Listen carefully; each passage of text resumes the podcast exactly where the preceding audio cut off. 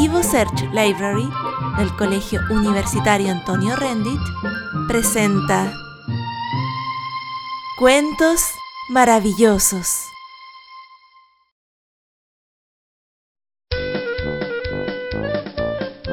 Esta es la historia del gato con botas.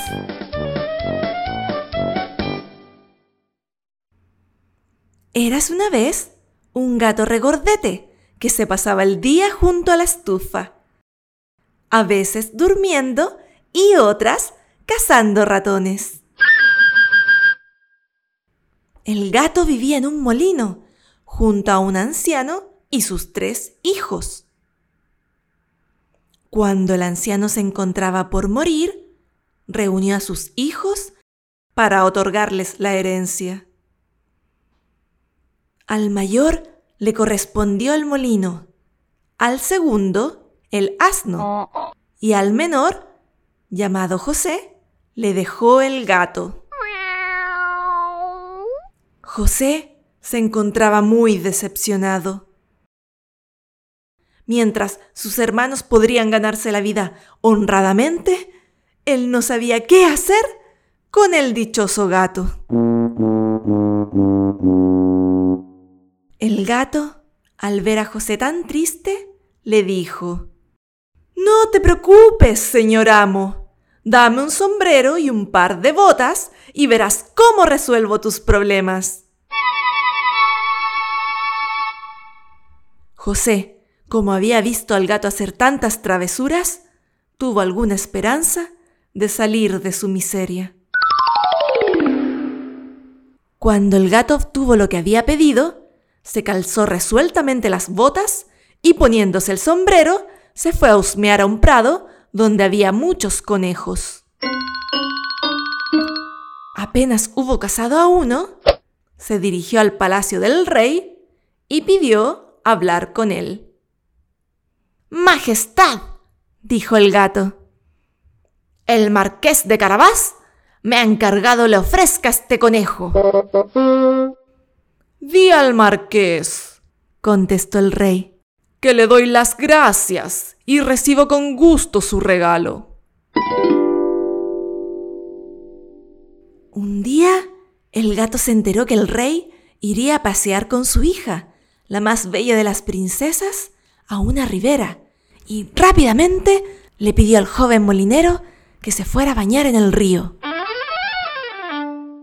Mientras se estaba bañando, pasó el rey y el gato comenzó a gritar. ¡Socorro! ¡Socorro! ¡Le han robado al marqués de Carabás! A sus gritos, el rey asomó la cabeza a la portezuela y reconoció al gato, quien le contó al rey que mientras su amo se bañaba, unos ladrones se habían llevado sus atuendos. El rey ordenó que vistieran al marqués con los trajes más elegantes. Luego de haberse vestido, José notó que la princesa lo miraba insistentemente.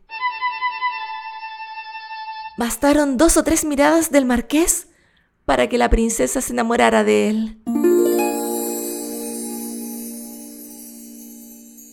Finalmente, el rey y su hija se despidieron de José y continuaron paseando en la carroza. El gato, muy alegre de ver que sus planes comenzaban a tener éxito, se adelantó y habiendo encontrado a varios campesinos, les pidió que cuando les preguntaran a quién pertenecían esas tierras, dijesen que eran propiedad del marqués de Carabás.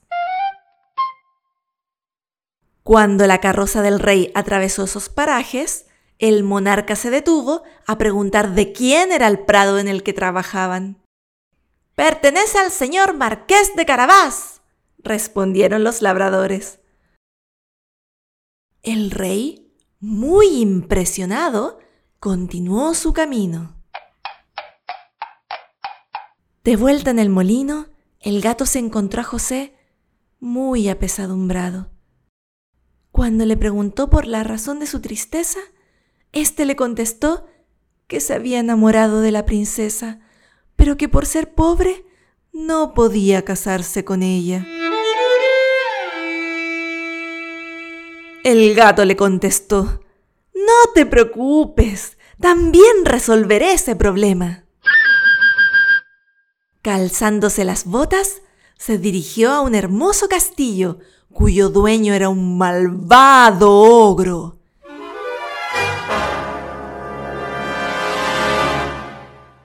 El más rico que se haya visto, pues todas las tierras por donde el rey había pasado dependían de él. El gato pidió hablarle, diciendo que no había querido pasar tan cerca del castillo sin haber tenido el honor de ofrecerle sus respetos. El ogro lo recibió de muy mala gana. Me han asegurado, dijo el gato, que tienes el don de transformarte en todo tipo de animales. Es verdad, contestó el ogro bruscamente. Y para demostrártelo, me convertiré en león.